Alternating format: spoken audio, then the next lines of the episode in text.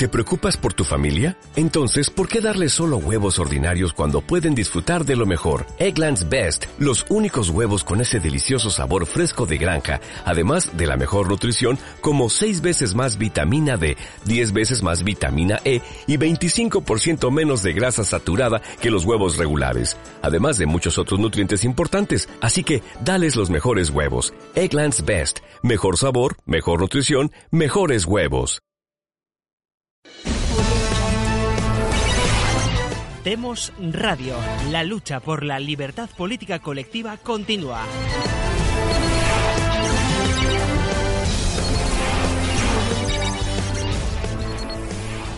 Hola, ¿qué tal? Buenas noches. Bienvenidos a una nueva edición de Demos Radio y Televisión. Hoy es jueves 7 de junio de 2018 y empezamos aquí un nuevo programa. Yo soy Jesús Murciego y tengo la suerte de contar hoy la parte técnica con César Bobadilla y eh, para compartirlo y, para eh, comentar las noticias conmigo tengo desde, desde Ecuador a Gustavo Pareja. Hola Gustavo, ¿cómo estás? Hola, ¿qué tal? ¿Qué tal amigos? ¿Cómo les va? Un placer estar en esta nueva conexión, nueva clase con ustedes y disfrutando con semejante panel, eh, el cadalso, ¿no? el panel de la muerte. Pues sí, hoy además tenemos la suerte de tener también desde Canarias a Pedro Gallego. Hola Pedro, ¿cómo estás? ¿Qué tal? ¿Cómo estáis, amigos? Saludos a todos menos a uno. Bueno, luego, luego nos tienes que decir de ¿A, qué. a mí? No, no, el, el que, el que veo fumando que los espectadores no ven.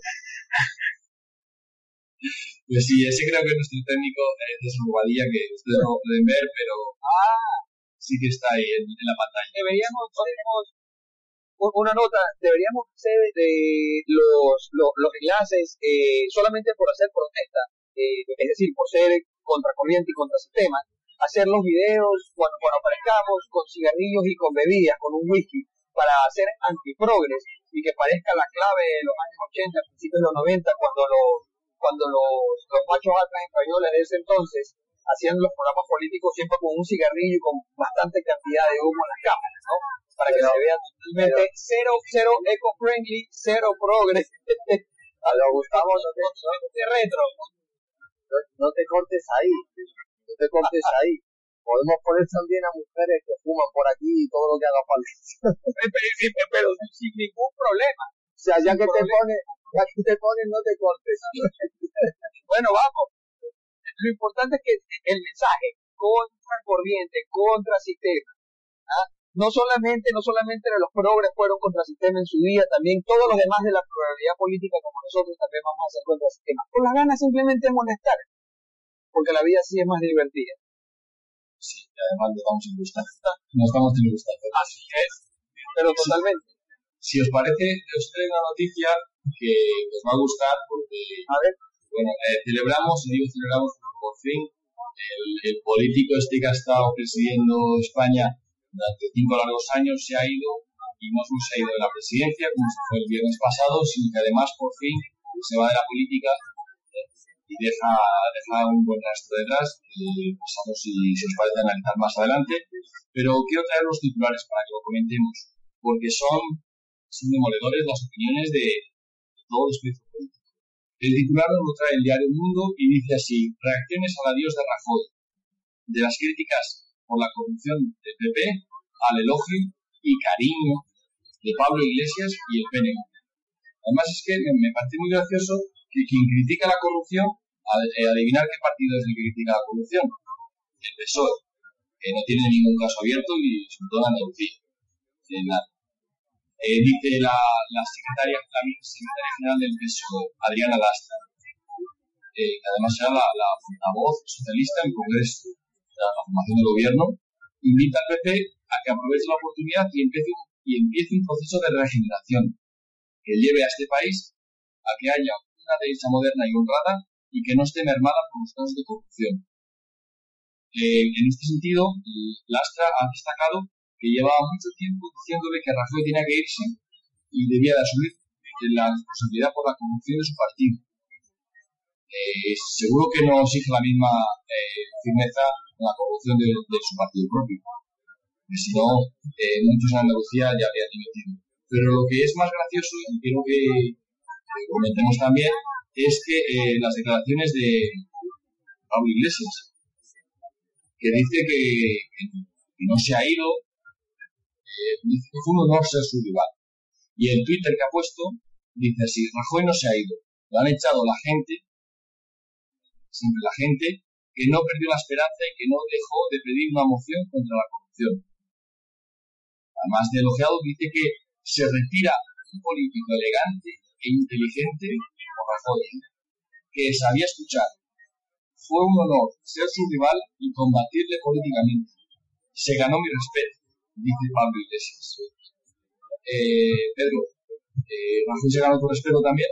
Bueno, a Rajoy le ha una cosa muy curiosa, que es que él, eh, de algún modo, los que confiaron en él dándole en una legislatura, en la primera, la mayoría más grande que ha habido en la historia del Parlamento, eh, otorgándole esa confianza para que cortara de raíz ciertas cuestiones que consideraban ya intolerables, sobre todo atendiendo a la situación de crisis en la que estaba y está España, pues no se decantó ni se determinó a tomar medidas eh, drásticas contra las autonomías, contra el gasto, contra los nacionalismos, contra todo, eh, de algún modo entendiendo que estaba atado de alguna forma por la presión de los partidos de la oposición y sobre todo por los medios de comunicación, el castigo inmenso que le estaban haciendo con la cuestión de los recortes y, etcétera.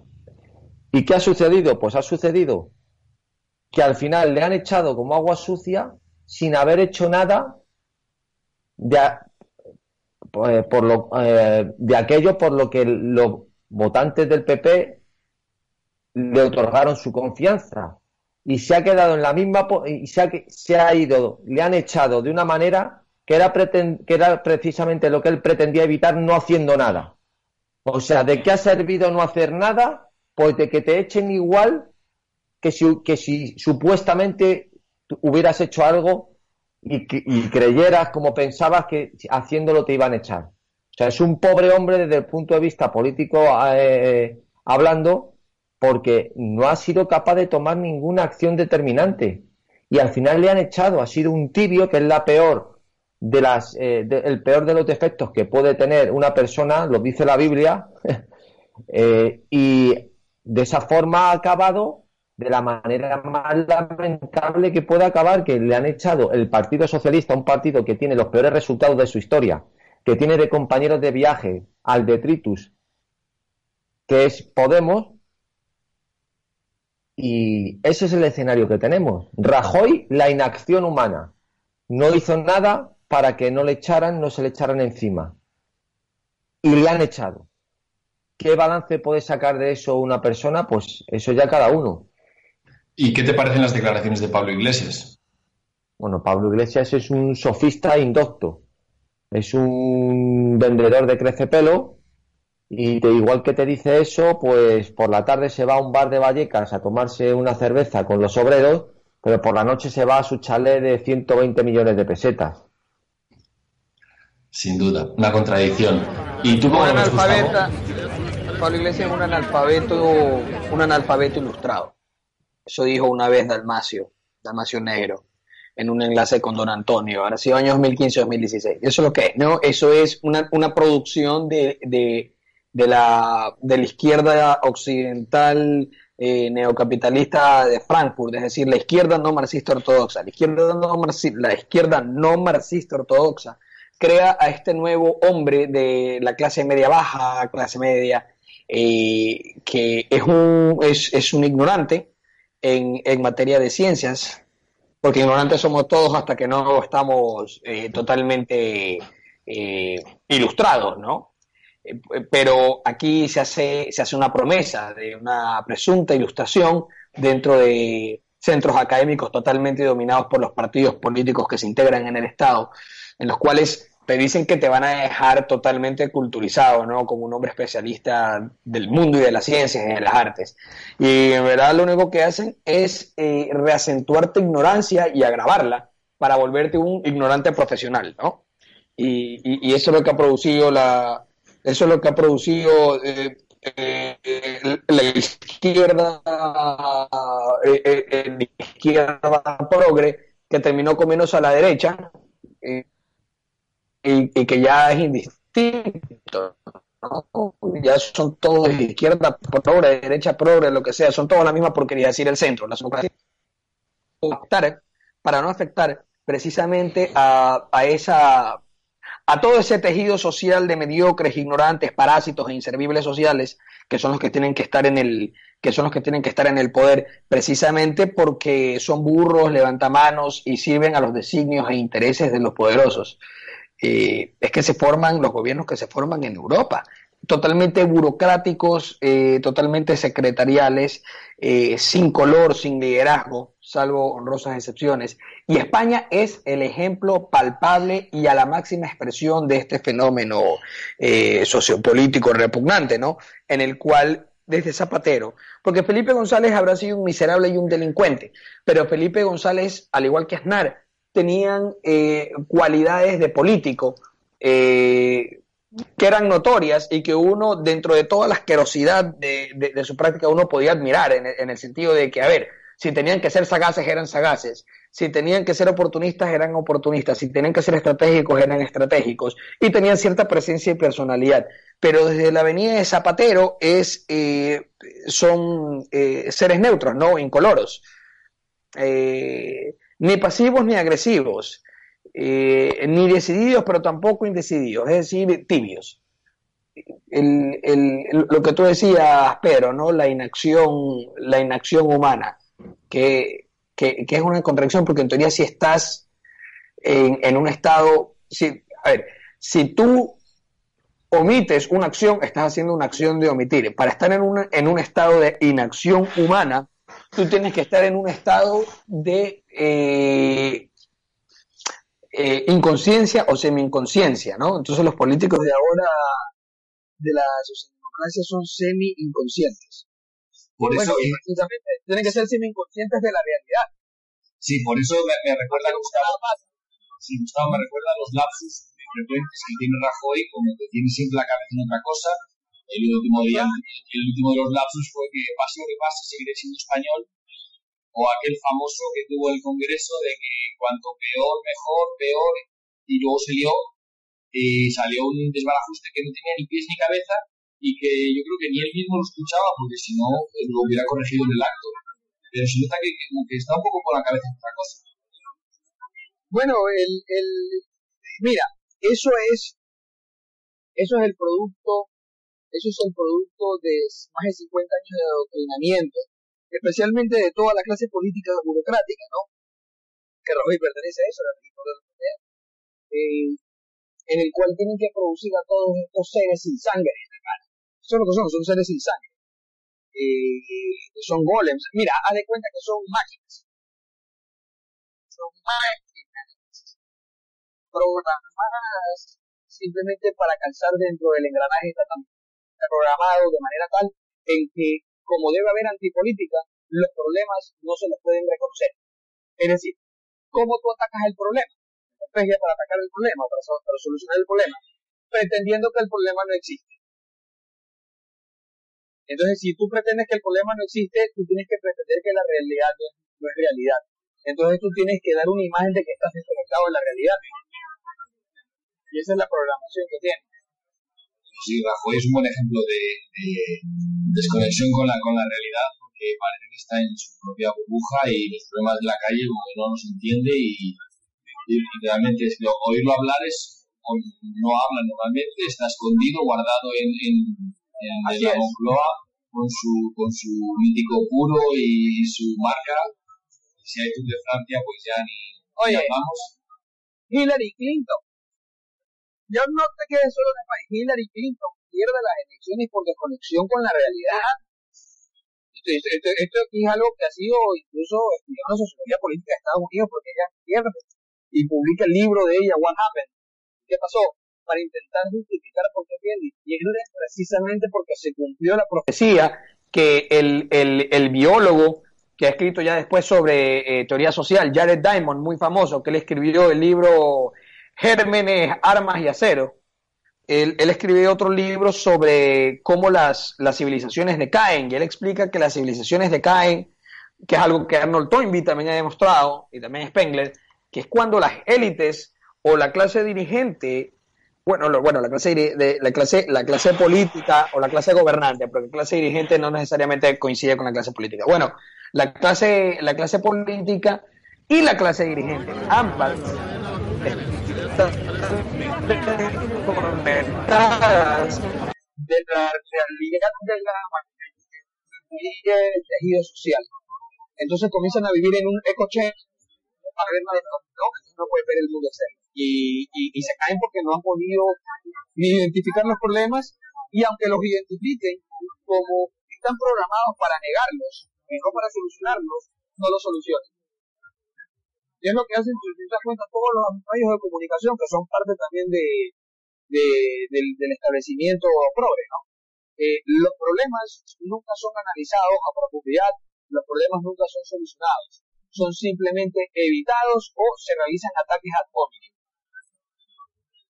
Sí, al que se los problemas o al que, o al, que los ve o los problemas no son, no son tanto, sí, sí, está muy claro que, hay una desconexión con la realidad, pero ahí mi pregunta es, gracias a la, representación en la democracia, hemos conseguido que esa desconexión eh, apenas suceda o se limite más. Entonces, ¿cómo ayuda, cómo influye la representación en la, democracia a evitar que esa desconexión se produzca? Ah, bueno, porque eso permite que el pueblo esté conectado. Cuando tú tienes democracia representativa real, el pueblo está conectado y el pueblo está activamente en el combate, porque aparte es el pueblo que tiene que nominar a sus representantes. Y esa sección del pueblo que está activa y interesada en el combate y lo controla, porque es un pueblo político, es decir, un pueblo en armas, en armas políticas. Y en el caso de Estados Unidos, en armas, en armas de fuego también, ¿no?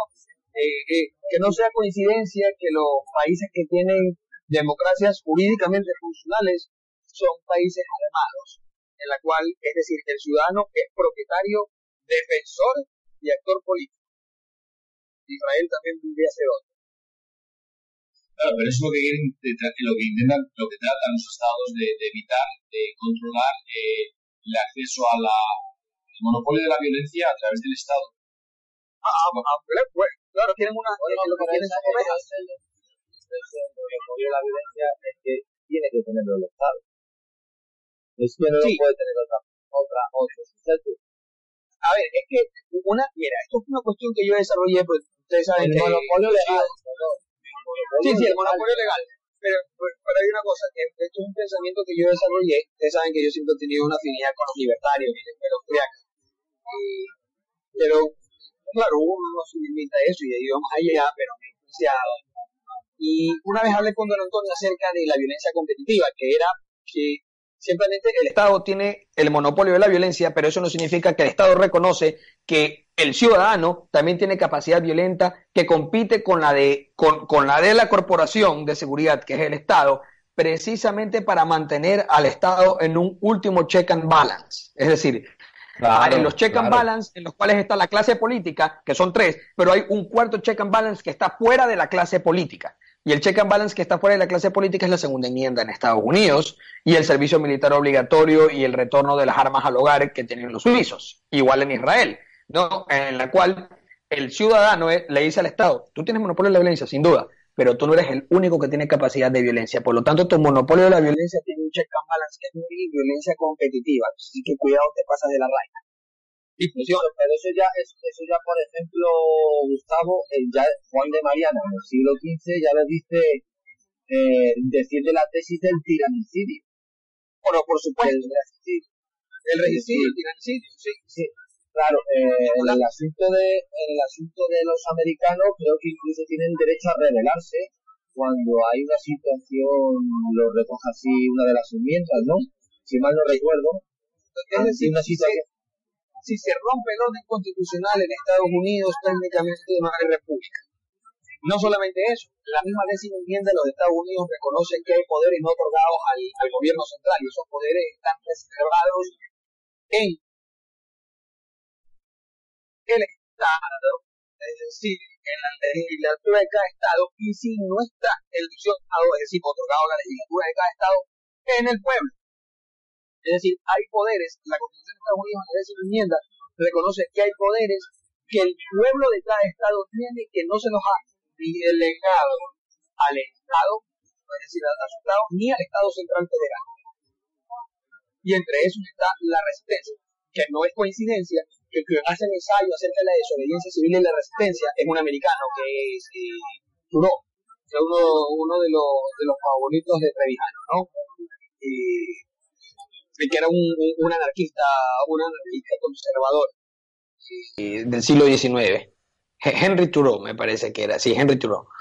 era, bueno, era muy famoso. Bueno, está también de Koenig, que era otro anarquista de otro anarquista de derecha, que, pero era canadiense, me parece. Y había una también de izquierda, Emma Goldman, en Estados Unidos, que después se hizo de derechas. Curiosamente, ¿por qué? Eh, ¿Por qué? Porque es un tema que no sé, ¿por qué en Estados Unidos los anarquistas y los obreros son de derechas? Porque son propietarios una vez que te vuelves propietario, ya, ya no abogas por la propiedad comunal, sino que abogas por la propiedad tuya, por la protección de tu propiedad y por la protección de la propiedad de tu vecino. Entonces se, da este fenómeno de que no se pierde la conciencia de clase. Tienen conciencia de clase, pero son obreros propietarios. Y ese es el gran paradigma que Estados Unidos crea para la posteridad, ¿no? Que es que todos los seres de, humanos del mundo pueden ser propietarios y que el control de los medios de producción no está supeditado a los privilegios que el monarca da a una pequeña clase o que el Estado da a una pequeña clase, sino que todos pueden acceder que, que en forma popular se representa como el sueño americano. Sí, Gustavo, tenemos unos pequeños problemas de, con, tu audio. Eh, ¿Se me cae mucho? Sí, se, hay, bastante, hay bastante retraso. Continuamos, si, si os parece, con la siguiente noticia y mira, mira una, una cosa una cosa una cosa que quería aclarar por ejemplo lo que lo que decía antes de revelarse es que ahí me eh, Locke que sí tiene mucha influencia en Estados Unidos sí es el que dice que tienen derecho a rebelarse los gobernantes contra los gobernantes cuando no cumplen su, sus promesas o cuando ven que hay un abuso completamente. Eso lo defiende lo que hablando, de políticos que no cumplen sus promesas, pues empezamos la noticia hablando de Rajoy. ¿Se me escucha bien ahí? Ahí se escucha mejor, sí. Ya, a ver, lo, que pasa es que, de lo que dijiste, el tema de Locke, que es fabuloso, Locke, no hay que olvidar la primera eh, eh, por así decir, constitución colonial que hubo en Estados Unidos y escribe Locke, que era para el gobierno de Carolina, de la colonia de la Carolina. Es la primera establecida en el siglo XVII. Locke escribe la constitución. Y precisamente está el derecho a la rebelión. Es un tema de estudio. Es por eso que en Estados Unidos triunfan Locke y no Rousseau. Bueno, volviendo a Rajoy, Jesús. Nada, de Rajoy poco más podemos decir. Es que el nombre este no da para, no da para nada el, el, traidor, el traidor del PP. A ver, esto, esto de aquí, bueno, es que la verdad es que uno no puede decir traidor al, al, al PSOE porque el PSOE es la peor, es la peor basura, nunca ha sido nada. Pero bueno, tú podrías decir es como que Julio Anguita, que tiene Izquierda Unida, que Julio Anguita fue, eh, yo creo que es un hombre con principios, un hombre consecuente. Me corrigen si no es así, pero esa es la impresión que yo tengo de Julio Anguita y yo creo que un buen hombre. Sí, pero el, el, el, un buen hombre, pero, un tonto político. Hay eso, eso, eso ha sido rodeado de unos idiotas y, y no, no, y él es una persona muy... En el sentido de... Él, él, es que hay un problema en política, es que hay un problema en política y sobre todo en España vivimos que cuando se contrapone a la imagen de político corrupto la de un político decente, se suele poner como ejemplo Julián Díaz. Es decir, es el bálsamo que todo lo que, limpia todo lo feo de la política española. Claro, y la cuestión es la cuestión, ¿cuál es la cuestión? Julio Enguita ha hecho de su virtud de ser honrado la bandera sobre la que construyó o construye su figura como político. Que sea honrado es una virtud digna de alabanza, pero como político es una nulidad absoluta. No por el hecho de ser honrado y ser político se engrandece su figura como político. Por supuesto. Se engrandece su figura como hombre, por eso sabes, pero como político es una auténtica realidad. Claro, Churchill, Churchill, Churchill le llamaban el carnicero de Galípoli porque cuando era primer lord del almirantazgo dirigió una operación en que murieron miles de soldados ingleses con veintipocos años y es un piloto ese, y es un político infinitamente más capaz y mejor No, no, que sin Urdaneta. Y luego otra cosa para terminar, la gente toma siempre la coherencia como una virtud. Ser coherente no es ninguna virtud, simplemente denota un esfuerzo en tus acciones para ser fiel a tus ideas, por ejemplo. Pero nada más. Eso que muchas veces, porque muchas veces, muchas veces, cuando materialmente estás siendo perjudicado por tu coherencia, más te vale ser incoherente. Un ejemplo que pongo mucho es una persona es racista y en la selección de su personal, una persona negra o, o india o malo, como sea, es el mejor para ese puesto, pues más le vale ser incoherente. Porque Así, no, siendo, siendo coherente se está perjudicando materialmente, es un estúpido. Es un imbécil. Entonces, la, la, la posición que tiene Julio Anguita tiene una coherencia en ese sentido, que cree que por ser fiel de alguna forma a esos pensamientos marxistas y republicanos, amparados por ese paraguas de honradez, parece que todo se disuelve y todo se agota ahí. Y de verdad que escuchar incluso de Julio Anguita es de pena. Es de un alcalde de pueblo, ¿eh? que quiere la gente, que es buena persona, pero no llega más. O no llega más. Sí, sí, tiene Nada discurso de, tiene discurso de profesores. Es que claro, el- tú has llegado a la clave, ¿no? A lo que decía Maquiavelo. El arte de la política es el arte de la guerra y la decisión. El que, que quiere hacer política y no es guerrero y no tiene capacidad de decisión, que se dedica a otra cosa. Eh, lo que yo quería decir de, de Julio Anguita era dar el ejemplo igual. Julio Anguita, de que políticamente no tiene ni las herramientas. Él, yo digo que es un hombre de guerra. Uy, me dio alergia. Ah, bueno, el, gracias. El,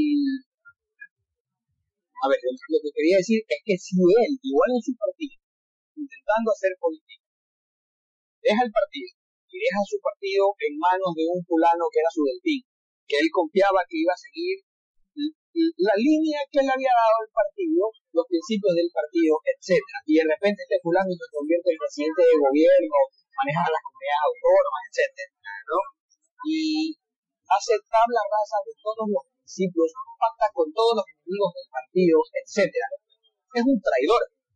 Este tipo traiciona por completo a, su, a su mentor, después que lo puso en la línea de sucesión, y aparte traiciona a, la, a la militancia y a la línea de principios del partido. Y eso es algo que ha pasado en el PP.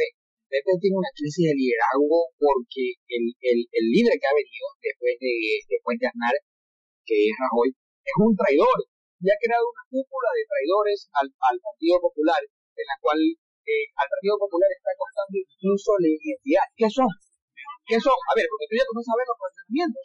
Comienzan a salir los de la UCD, los falangistas, los que son netamente conservadores, o los que son liberales clásicos, porque el PP es una amalgama de todos aquellos que no son izquierdos y de izquierda.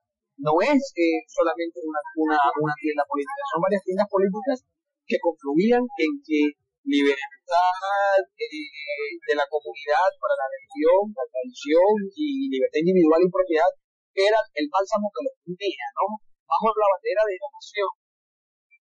Todo esto ha perdido eh, eh, este, en este nuevo sistema de tecnocracia. Y dicho, un poco por Rajoy, que, que una- es una, una tecnocracia eurosocialdemócrata. Y eso ha venido a destruir al, al, PP. Y que ya le costó la vida al PSOE. Sin duda, sin duda. Como decía Pedro, eh, lo- los votantes votaron al PP después de lo de Zapatero para ser duro y Claro. Rajoy no tuvo, eh, para que no le, para que no lo echaran, en lugar de ser duros, fue blando y lo echaron igual y, lo y, y se va creyendo que lo echan por haber sido muy duro con el tema catalán, por ejemplo, cuando lo que se- ha sido es un blando, un inane y Claro. no ha hecho nada. No ha hecho nada. exactamente. ¿Hizo Es que- todo mal? Todo mal, es que, eh, de hecho, España ha estado cinco años con una persona tan incapaz y tanta carencia de liderazgo que parece que no ha habido presidente en estos cinco años. Parece que, como tú decías, un, un alguien que, que las órdenes de, Bruselas o de Berlín, firma lo que hay que firmar, aprieta los botones que haga falta y da las declaraciones que tenga que, que decir. Total. No sé, parecía el, el- el asistente de prensa de, de la Unión Europea o el asistente del- del Departamento de Contabilidad, algo así. Como vocero o como eh, o parecía vocero de la de alguna corporación. Eso parecía Rajoy. Claro, por eso España. Eh, era un tipo que presidió un gobierno. Claro. Por eso España, aunque tiene la economía como la tiene, en Bruselas nunca se ha metido mucho porque tienen una persona muy obediente y lo que a ellos les interesa, que es el déficit o que tengamos el mercado abierto y el euro funcionando, como eso no se toca, pues lo dejan que destroce el país y que desmonte la economía y acabe con, bueno, con, con lo que ha hecho, los destrozos económicos que ha hecho. Y sin embargo, mientras en otros países se están metiendo eh, la, la Unión Europea, Juncker y todos estos de Bruselas se meten mucho con Italia, incluso con Grecia en su época, con España no, porque como España es dócil y hace lo que les interesa a ellos eh, en contra de los intereses de los propios ciudadanos españoles, pues no hay ningún problema con España, con que haya un gobierno de un matao o de, un- de una persona tan mala y tan incapaz y tan y tan, y tan inútil como era Rajoy, y tan vago, porque realmente no aparecía, no hacía, no estaba, no se le conocían, no da declaraciones y, y así se ha pasado toda su, toda su eh, presidencia. En el restaurante. En el, Ocho, ocho horas, ocho horas, ¿eh? en el restaurante, en el búnker. Eso es, aguantando, aguantando. Ahí pegándose unos chupitos o unos whiskies. Hombre, en ocho horas hay tiempo para eso y para más. Oh, Pues sin duda. Pues, eh, eh, ¿tenéis algo más que decir de, de este tema de Rajoy o pasamos al siguiente? ¿Pedro? Sí, podemos pasar al siguiente si quieres, Jesús. Vale, pues si os parece, el siguiente. Lástima. Sí, este tema es una lástima. Eh, pasamos a algo que, nos viene de Estados Unidos, nos viene de internacional, nos lo trae el diario británico El Guardian, que dice que la Corte Suprema eh, falla a favor del el panadero, del pastelero, que, no quiso hacer el, pa- el pastel mm, nupcial para una pareja gay. ¿no? Eh, os- hablamos un poco de este tema en días anteriores, pero yo creo que eh, Gustavo nos puede dar un punto de vista eh, que conoce la política americana y los, inter- los interiores del, del- de Estados Unidos del país y nos puede dar su punto de vista y después, si os parece, los lanzamos con otras noticias de, de corte parecido que quieren que de aquí más de España, ¿vale? Adelante, Gustavo. Bueno, el tema fue que una pareja de hombres homosexuales, no recuerdo si eran del estado de Nueva York o de California, creo que eran de Nueva York, se iban a casar, pero iban a celebrar la recepción en el estado de Colorado. Y fueron donde un famoso pastelero en el estado de Colorado a pedir que dejara un pastel para el matrimonio y el, pastelero se negó porque él dice que él considera el matrimonio homosexual es pecado porque es un hombre cristiano y que no, no les iba a hacer el pastel, que vayan a otra pastelería a comprar. Entonces, aquí los, homosexuales se molestaron y acudieron ante hay una comisión de derechos civiles, que, es eh, de una ONG Estados Unidos, que realmente lo que es un grupo de activismo y terrorismo político, como todos los think. Lo que se dedican a hacer es terrorismo político. Y seguramente siempre con millonarios, que son los que donan. Entonces, con fondos enormes pudieron contratar abogados de estudios carísimos para que inicien acciones judiciales primero eh, a nivel a nivel federal luego llegó hasta la Corte Suprema. Imagínate por una por un cake por una torta llegó hasta la Corte Suprema de Estados Unidos. Y estoy aquí primero deja la- las primeras dudas. ¿por qué esta pareja de gays van hasta o sea era verdad que querían hacer la recepción en Colorado ¿Por qué fueron desde Nueva York hasta Colorado para que les hagan la torta ahí? Bueno, ¿y por qué no se pudieron aguantar el- que les digan que no ir a otra pastelería y comprar el cake o la torta en otra pastelería? Eh, eh, ¿Por qué se las agarraron con este pastelero, no? Bueno, ahí se ve la agenda política del lobby gay, que no, es, que no es los homosexuales en sí, porque una cosa es ser homosexual y otra cosa es que existe una comunidad política de homosexuales que tiene una agenda política determinada compartida con otros grupos, porque no es solamente ellos, eh, y que no, no, no, debe ser, ni creo que lo sea, y estadísticamente seguramente no lo es, representativa de la gran generalidad de, personas que tengan este tipo de, orientación sexual. entonces, la cuestión es que se agarraron, se las agarraron contra este pastelero, hicieron, hicieron el proceso. El proceso ya había llegado, la Corte Suprema estuvo un año, si no me equivoco, y el día de ayer fue la decisión en la cual la pluralidad de la Corte se puso del lado del pastelero. La cuestión es, hay que saber cómo salió la decisión.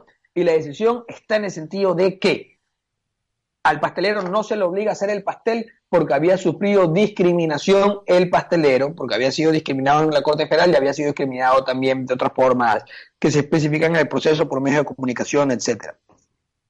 Pero la pluralidad de la Corte en su decisión no explica que el pastelero gana el juicio en virtud de que su, su objeción de conciencia y su libertad de creencia es lo que le faculta a él para decidir sí o no hacer el pastel. Eso no dijo la Corte. Y eso es donde, donde realmente, lo que realmente preocupa porque se ve de, que la razón de fondo no fue solucionada. Podemos discutir por qué no se solucionó la razón de fondo, sea porque hay algún tipo de, de entrente, un entente ahí socialdemócrata progre, o porque los conservadores, sabiendo que esto de aquí puede luego rebotar, eh, o sea, me refiero a los jueces conservadores o libertarios, que esto de aquí puede luego rebotar, están esperando que eh, hay una mayoría de conservadores en la corte, porque probablemente la jueza Ginsburg pueda morir dentro de unos años, porque la jueza Ginsburg es, es, creo que tiene 90 años ya, 89 años. Entonces, no, no va a vivir hasta los 125 años, pues, ¿no? Entonces, están calculando de que dentro de unos 4 a 5 años, o al menos Donald Trump tenga la chance de apuntar a un juez más, que seguramente sería en reemplazo de, de, un juez progre. Entonces, podrían en ese momento dar una decisión definitiva sobre un caso similar, pero no lo hicieron. Sin embargo, dos de los jueces de, del ala conservadora, Gorsuch, que es el último nombrado, que está en reemplazo de Escalía, y Clarence Thomas, que es mi juez favorito, que es el juez negro, que es el más conservador de todos, y me parece un jurista extraordinario. Bueno, ni siquiera es conservador, Thomas realmente es libertario, y él ya lo ha expresado públicamente. ellos sí, en su, en su, ustedes saben que en Estados Unidos los jueces hacen el, voto en el cual se acogen a la decisión de la pluralidad de la Corte, pero aparte pueden hacer eh, una explicación o una justificación de qué hubieran querido ellos fallar, ¿no? Incluso en el caso de que no sea un voto salvado, porque esto aquí no es un voto salvado, pero están diciendo apoyo la pluralidad de la Corte, pero yo la apoyo en virtud de esto, esto, esto, y me parece que a la pluralidad de la Corte le faltó decidir sobre tal y tal motivo, que yo lo hubiera hecho de esta forma. Entonces, Thomas y Gorsuch, que eh, razonan muy parecido, muy parecido, esto es algo interesante porque se ve que son hombres que tienen una forma de ver la ley muy parecida, eh, que son juristas extraordinarios además.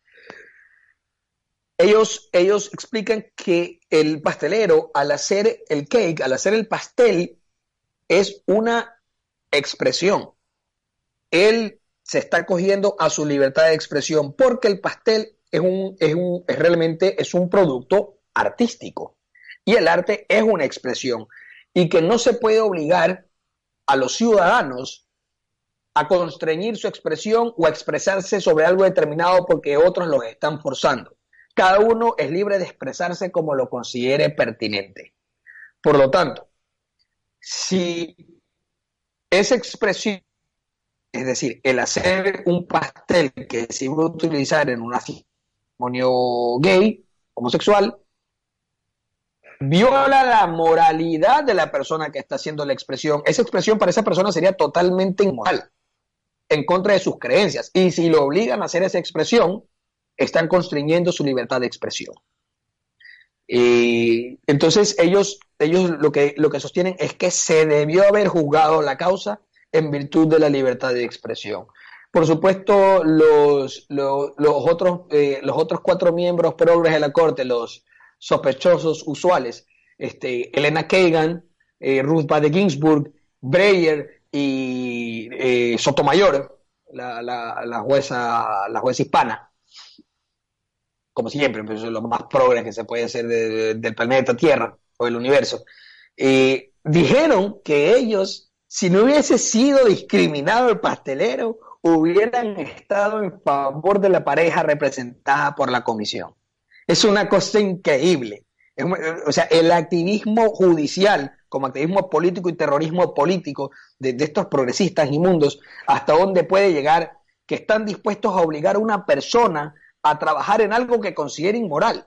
El, el, por ejemplo, Escalía, si hubiera estado vivo, porque yo he revisado muchas de, sus sentencias. Yo, tuve que hacer un curso de Derecho Constitucional de Estados Unidos, que tenía una visión sobre la... Bueno, eh, continuando, tuve una, desconexión del Internet. Mala, suerte, esas cosas pasan. A ver, me había quedado en el tema, Jesús, hasta, hasta el las, los comentarios que hacen tanto Breyer, Ginsburg, Sotomayor y Kagan, ¿no? De que, de que hubieran estado, de que hubieran, de que hubieran, de que hubieran, si hubieran ido en contra del pastelero si no hubiera sufrido discriminación. Es decir, que técnicamente ellos están a favor de que el pastelero esté forzado a hacer el pastel y que no puede discriminar en su servicio. Eh, ahí yo quise explicar que Escalía, es decir, a ver, la decisión fue netamente técnica. Como el tema era peleado, no se quiso llegar a una decisión que solucione el problema de fondo. Uno está obligado a tener que servir a quien no le gusta, sí o no. O uno puede eh, eh, no servir o no intercambiar un producto, sea porque no te gusta la persona con quien lo estás haciendo o porque tú crees que esa actividad viola tu libertad de pensamiento y tu libertad de expresión, ¿no? Y si tu actividad es discriminatoria, es decir, al tú decir yo no puedo hacer eso que tú me estás pidiendo porque viola mi, moralidad, esa expresión mía es discriminatoria, el acto de la expresión, uno, y si la consecuencia del acto de esa expresión, esta diferencia la hizo Gorsuch, o si la consecuencia de ese, de ese acto de expresión en el cual yo te digo no, no te puedo hacer el pastel porque me ofende, es discriminatorio. Entonces Gorsuch lo que dice es que la, discriminación está en la expresión y no en la consecuencia porque esa consecuencia es eh, inintencional.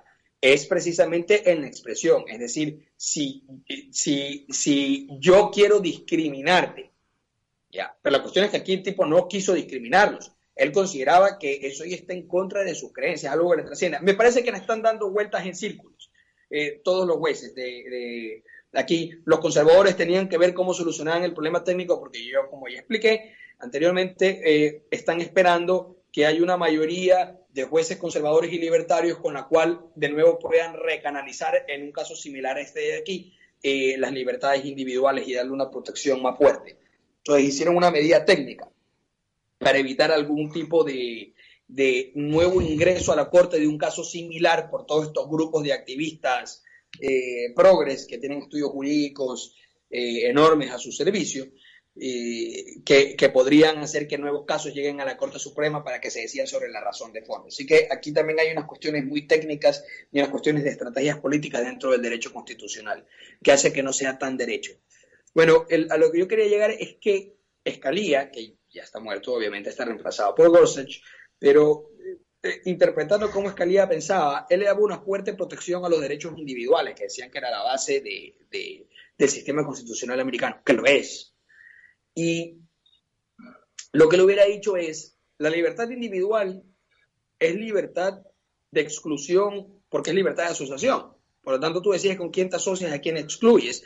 Y también es tu libertad de intercambio, que es, es una extensión o es una derivación de tu libertad de asociación que implica exclusión. Si tú decides asociarte con A, técnicamente estás excluyendo a B. Es así de sencillo. Y no solamente a B, excluyes a B, C, D, vas excluyendo absolutamente todo, ¿no? Aunque no tengas que hacer la exclusión de forma expresa, pero implícitamente excluyes. El tema es el siguiente, que en Estados Unidos con la ley de los derechos civiles, el acta de los derechos civiles de los años 60, tú no puedes hacer discriminación por razones de sexo, raza y religión. Pero esto de aquí se hizo para los servicios o productos que eran de consumo masivo. Es decir, si tú tienes un restaurante que está abierto al público, un hotel que está abierto al público en general, o un supermercado que está al público en general, y decirle, no, mira, chino o tú judío, lárgate de aquí que no te vamos a atender, eh, es el, el, acto sí es discriminatorio porque tu local o tu tipo de negocio está abierto a todos. Y además, eh, tú estás dando un servicio o un producto que necesariamente se debe consumir en vista de las circunstancias, por ejemplo en el supermercado, y difícilmente puedan encontrarse otras alternativas, o no en la misma cantidad y no en los mismos lugares. Y Aparte, el verte obligado a tener que prestar el servicio o a vender ese producto en ese tipo de grandes negocios no implica el verse forzado a tener que hacerlo, porque si no hubieras atendido al chino, hubieras atendido a cualquier otro. Además que no es una labor personal intensiva. Diferente es el caso de un médico, un abogado, un masajista o un, o un pastelero o alguien que hace cosas a pedido, ¿no? Que el servicio es personalísimo y cuando el servicio es personalísimo, nadie te puede obligar a prestar un servicio personalísimo por la razón que sea. Es decir, tú puedes discriminar por la razón que te dé la gana prestar un servicio personalísimo porque el Estado tampoco puede obligarte a ti a trabajar. Porque si el Estado te obliga a trabajar es técnicamente esclavitud. Entonces, ¿qué es preferible? ¿La discriminación en virtud de tu libertad de asociación o que el Estado te esclavice? Es decir, ¿cuál es menos malo? Bueno, menos malo es, es es la libertad de asociación y que discrimines. ¿Por qué? Porque como es una labor eh, personal muy intensiva, en el mercado van a haber otras alternativas para la persona a la cual se le negocia el servicio. Hay otros masajistas, hay otros abogados, hay otros pasteleros, etcétera. Y no se les puede obligar. Diferente es el caso de un restaurante. O como, pues imagínate que todos los restaurantes o todos los supermercados les nieguen, les nieguen la venta a los negros. ¿En dónde los negros van a comprar la comida? Obviamente los capitalistas y los anarcocapitalistas te van a decir que, bueno, va a surgir nueva competencia que abrirán, sí, probablemente sí, pero eso tomaría un tiempo hasta que se abran y quiebran a los que son racistas, ¿no? Entonces, eh, bueno, ese fue el espíritu con el cual se hizo los derechos civiles en los años 60, pero eso, eso cumplía una etapa histórica que ya se solucionó. Eso ya no puede transferirse al día de hoy en la cual las personas, por razones netamente privadas, netamente íntimas, quieren negar o no el servicio a otras personas porque simplemente no les da la gana. ¿Ya? Simplemente no les da la gana. Y, este pastelero no es que está cerrando una gran tienda por departamento un supermercado enorme que no le permite a estas personas comprar un artículo de necesidad. No estoy diciendo simplemente yo no te voy a dar mi servicio. como yo hay miles en Colorado mismo, por no decirte cientos de miles o millones en los Estados Unidos, ¿no? Entonces, eh, jueces como Escalía hubieran hecho una defensa mucho más sólida de estos derechos individuales. Yo, porque conozco a Thomas y a Gorsuch, y a Lito también, que es el, juez que fue nombrado por George W. Bush, eh, sé que ellos hubieran, sé que ellos en su mente tienen una defensa poderosísima de los derechos individuales, pero por razones técnicas y estratégicas no pudieron, no pudieron usarlas eh, en, este, en este proceso y más bien se basaron en la cuestión de la libertad de expresión, ¿no? Y diciendo que el hacer este cake viola la libertad de expresión del pastelero porque tiene que expresarse de una forma inmoral, con, con, lo cual rompe los principios dados por su religión. Pues muy interesante lo que comentas, la verdad, Gustavo. Eh, Pedro, ¿Quieres comentar al respecto de este, de este asunto?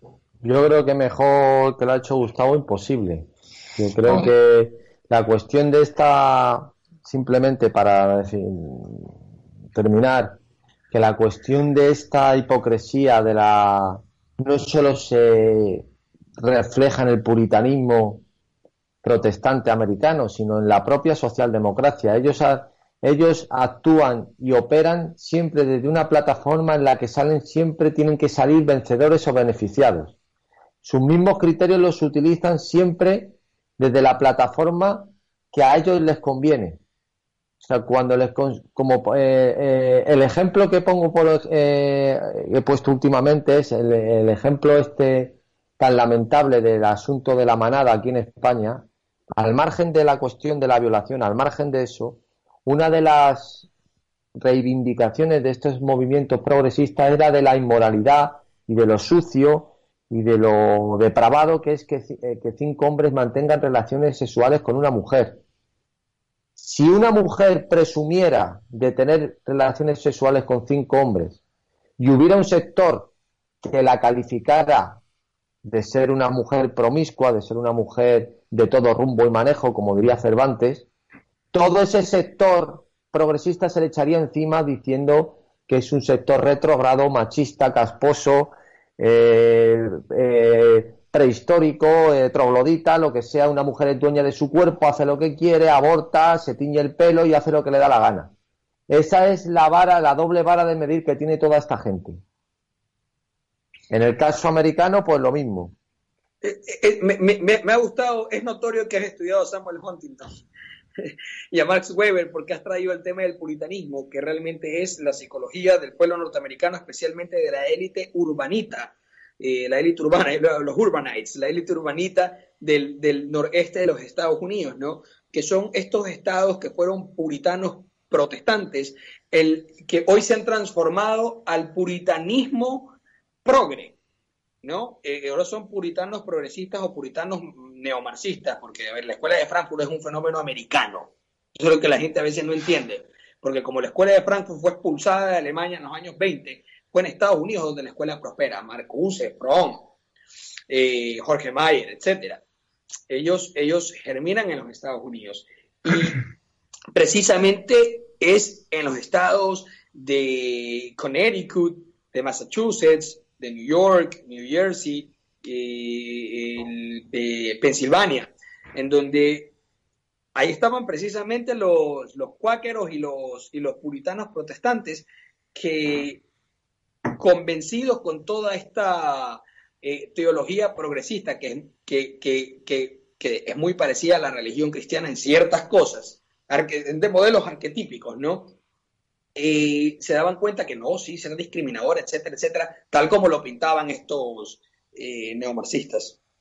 Ofendía la sensibilidad. Entonces, ¿qué pasó? La gente eh, de, estas comunidades puritanas van evolucionando a una etapa, por decir evolución, eh, o, van, o van modificando su manera de ver la espiritualidad hacia un ateísmo militante, pero un ateísmo militante progres, es decir, que igual sigue teniendo una religión que es la religión de la progresía mundial, y que reemplazaron a Dios con la igualdad y el Estado. Pero siguen sacralizando, siguen sacralizando ideas o siguen sacralizando objetos, como siempre lo han hecho, y hoy sacralizan es la progresía, la igualdad, la inclusión, etcétera, irrestricta, indistinto de que hayan o no preferencias. Es más, si hay que aplastar las preferencias, se aplastan porque esas preferencias que son excluyentes, porque toda preferencia excluye aquella que no has decidido como preferente, eh, la, consideran ellos como inmoral, ofende su sensibilidad, ofende su sensibilidad. Y, y, ese es el dilema en el cual está Estados Unidos, y esta división es palpable entre los del norte y los del sur que son pueblos que han evolucionado genético y culturalmente de forma diferente en, el sentido de cómo ven la vida. Pues muy interesante, muy interesante lo que nos traes. Eh, lamentablemente se nos ha echado el tiempo encima y tenemos que despedir el programa, pero espero que continuemos este asunto en posteriores ediciones, si os parece. Vale, pues muchas gracias por participar, Gustavo y Pedro. Muy bien, muchas gracias.